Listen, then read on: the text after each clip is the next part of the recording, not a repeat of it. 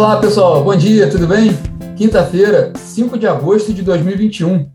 Eu sou Rodrigo Polito e este é o Minuto Megawatt de hoje, live que a gente faz todos, as, todos os dias às 9 da manhã e que depois fica disponível em podcast.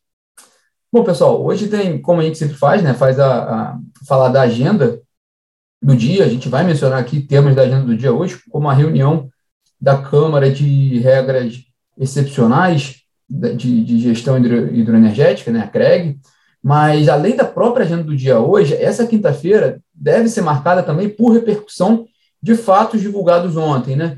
É, fatos importantes divulgados ontem, ou que ocorreram ontem, né? E que vão ter repercussão hoje, no, no, vão ter desdobramentos hoje, né? É, no campo político, no campo macro, é, houve um acirramento ali, né, da tensão nas relações entre a presidência da República e o Tribunal Superior Eleitoral e o, e o próprio Supremo Tribunal Federal, é, que pode se refletir na performance do mercado hoje, né, no desempenho do mercado. Esse, esse seria o primeiro fator ali, macro, né? Mas indo para a nossa área né, de energia, o, o, principal ponto ali, o principal fato de ontem, que deve ter desdobramento hoje no mercado, né, foi esse, esse, esse, esse ofício que a ANEL enviou para a CCE, solicitando informações disponíveis sobre contratos de sete comercializadoras de energia registrados entre janeiro de 2020 e julho de 2021. Né, o ofício ele foi assinado pelo diretor Efraim Cruz, da ANEEL, e foi endereçado ao presidente do Conselho de Administração da CCE, o Rui Altieri, o Rui Altieri é, e, o, e o ofício ele cita notícias divulgadas pela imprensa que apontam né, para, algumas comercializadoras, é, para, para o fato de algumas comercializadoras terem sinalizado dificuldades em cumprir suas obrigações contratuais.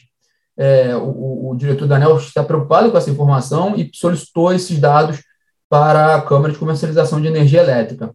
Esse assunto ele já vem sendo falado há algum tempo, sim. O, os veículos de imprensa têm trazido essas informações. A própria Megawatt fez uma matéria acredito que foram duas semanas atrás, sobre esse tema, né? A gente comentou também aqui no Minuto, e também sobre, especificamente sobre esse ofício, tem uma, uma matéria da Camila Maia na plataforma, explicando esse ofício feito pela ANEL à CCE. É, o, esse episódio ele, ele é importante também porque ele traz de volta ali para o topo da agenda a discussão sobre a governança do mercado livre de energia, né?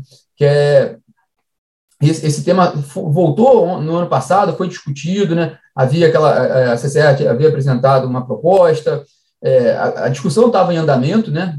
no segundo semestre do ano passado, é, acredito que ela perdeu um pouco de espaço nesse início do ano, principalmente por causa da, da, da privatização da Eletrobras, né? que foi um tema que ganhou muito espaço ali nas agendas, e depois a própria crise hídrica, né? que, que tem dominado muito, tem demandado muita atenção dos agentes, né?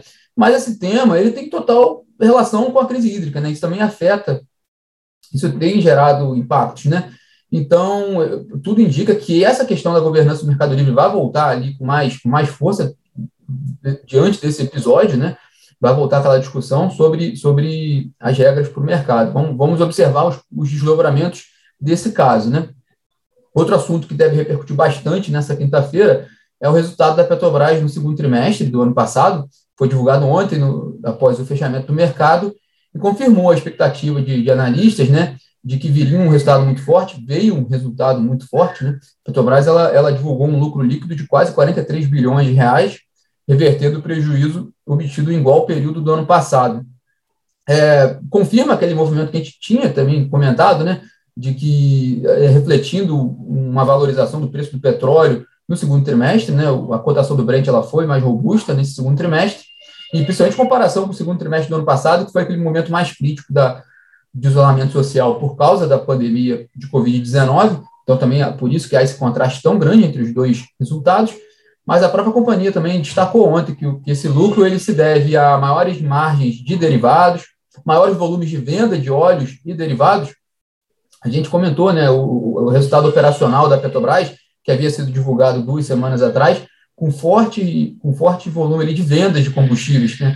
refletindo ali também essa recuperação da economia brasileira e o que traz também um impacto positivo para o resultado da companhia. É, a Petrobras também destacou ganhos cambiais com a valorização do real frente ao dólar no segundo trimestre do ano passado. É, a gente, é, outro dado muito importante com relação a esse, interrompeu que voltou, voltou, né? Um dado importante com relação a esse, a esse resultado foi que a Petrobras trouxe ali um, um valor de dívida bruta é, de quase 64 bilhões de dólares, né? muito próximo daquela meta de 60 bilhões de dólares que, que foi estabelecida para o fim desse ano. É uma meta que a companhia se compromete com o mercado, né? a, a gestão da companhia busca essa, essa redução desse endividamento, não é de agora, né? As últimas gestões já trabalhavam com foco em reduzir a dívida da companhia, e desde lá do, do, do da gestão de Pedro Parente, né, com Ivan Monteiro, né, quando, ainda quando Ivan Monteiro era diretor financeiro, e ainda antes do Parente até, né, e depois agora mais recentemente com Roberto Castelo Branco, traçando ali a, a redução do endividamento como principal objetivo da companhia, ficou para ficou para esse ano a meta de 60 bilhões de dólares até o fim do ano, e a, e a empresa já chegou ali, antecipou muito essa redução, já para próximo desse patamar, né? Então é, é, bem provável que ela consiga atingir essa meta muito antes do, do previsto. É, isso pode se refletir em, em maiores dividendos para os acionistas. Não à toa que a Petrobras trouxe a cereja do bolo ontem também, a decisão do Conselho de Administração de pagar duas antecipações de dividendos relativos a 2021, um total de 31 bilhões de reais. E parte desse valor, vale lembrar, também vai para o governo, porque é o acionista controlador da companhia, né? Então, é um bom, é um bom, é um bom, uma boa informação também para o governo, né? É, a gente conversou com alguns analistas agora pela manhã e eles indicam assim, que esse resultado, mais essa informação dos dividendos, eles trazem um bom, uma boa perspectiva para a companhia hoje. Né? É possível que ela tenha um bom desempenho no mercado hoje. O que pode pesar de forma contrária é justamente o campo político que a gente até abriu aqui no nosso bate-papo hoje. Né? As incertezas políticas elas podem atrapalhar o desempenho das ações da Petrobras hoje, mas a gente pode acompanhar isso ao longo do dia, né? E quem também divulgou o resultado ontem foi a S Brasil, a geradora, né? Com lucro líquido de 27,5 milhões de reais, com uma queda de 77% em relação ao segundo TRI do ano passado, que tinha sido de quase 120 milhões de reais. É, o resultado da AES ela refletiu a piora nas condições hidrológicas, né? Um fato que a gente tem observado, né? A gente observou isso também no resultado da CESP, e que pode, que pode aparecer mais no, desempenho de companhias com ativos de geração hidrelétrica, né, que, que, que, a geração hidrelétrica tem maior participação nas companhias, né, nessas companhias. É um fator que a gente pode acompanhar. É, na agenda dessa quinta-feira, é, além de todas as repercussões dessas notícias que a gente mencionou no nosso bate-papo, também tem a reunião da Câmara de Regras Excepcionais para a Gestão Hidroenergética, a CREG, né, é a reunião ordinária dela hoje, agora pela manhã, com a presença do ministro de Minas e Energia, Bento Albuquerque, que é o presidente da Câmara, né, para tratar da, da, da, gestão da crise hídrica e de temas discutidos ontem na reunião do Comitê de Monitoramento do Setor Elétrico. Na, nessa reunião de ontem do CMSE, entre os principais pontos né, deliberados foi, foi aquela autorização para que o ONS flexibilize né, os limites né, de transmissão de energia, permitindo uma, uma exportação maior de energia do norte e do nordeste para o restante do país.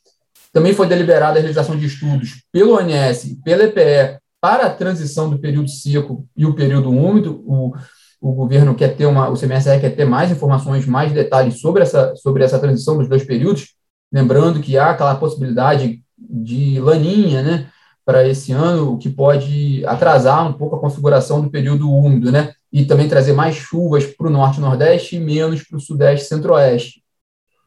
O, o, o também determinou, perdão, estudos para permanência de flexibilização hidráulica de Jupiá e Porto Primavera entre dezembro e abril do ano que vem, aprovação de cotas mínimas para Ilha Solteira e Três Irmãos para o fim de agosto e setembro, e a realização de estudos sobre flexibilização temporária da regra de operação do Rio São Francisco e também ações para ampliar o fornecimento de energia por meio de térmicas a diesel e gás natural. Bom, e na agenda de empresas para hoje, né? A S Brasil, ela faz a teleconferência dela do segundo do resultado do segundo trimestre agora às 11 da manhã. A Petrobras faz agora também às 10 da manhã teleconferência é, em português sobre os resultados do segundo trimestre. Às 12 horas, né, ao meio-dia, ela faz uma teleconferência em inglês sobre o desempenho do segundo trimestre. E a 3R Petróleo, que também divulgou o resultado ontem, com destaque para a receita líquida de 150 milhões de reais. A empresa ela está num, num, num, momento diferente das outras, né? Ela está adquirindo ativos, está tá fazendo um, um, gasto maior de caixa, né? Então é interessante acompanhar esse desempenho da receita líquida dela, de 150 milhões. A 3R Petróleo, ela faz hoje uma teleconferência às quatro horas para falar do, do resultado do segundo trimestre. E hoje também tem a divulgação de resultados da Engie e da Eneva após o fechamento do mercado.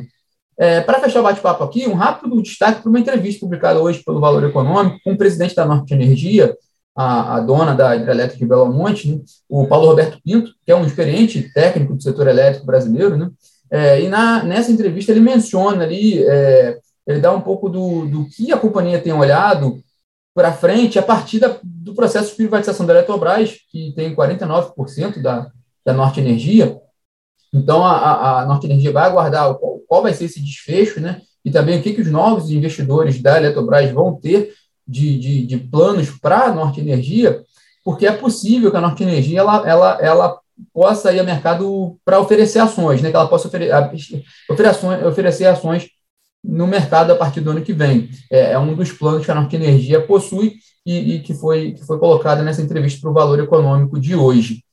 Bom, pessoal, esses são os destaques para essa quinta-feira. Vamos ver como vai ser o desdobramento do dia com relação a essas informações que a gente trouxe, principalmente com relação a esse ofício da ANEEL para a CCE, pedindo mais informações sobre contratos de comercializadoras de energia, essa preocupação com a governança do, do mercado livre, e como a gente está na temporada de balanço também, acompanhar um pouco como é que vai ser esse, tanto essas teleconferências quanto esses, essas divulgações aí também de resultado da Engie quanto da Eneva. E tem também o, o desfecho ali da reunião da CREG hoje também lá em Brasília. Bom, pessoal, tenham todos aí uma ótima quinta-feira e nos falamos amanhã. Tchau, tchau.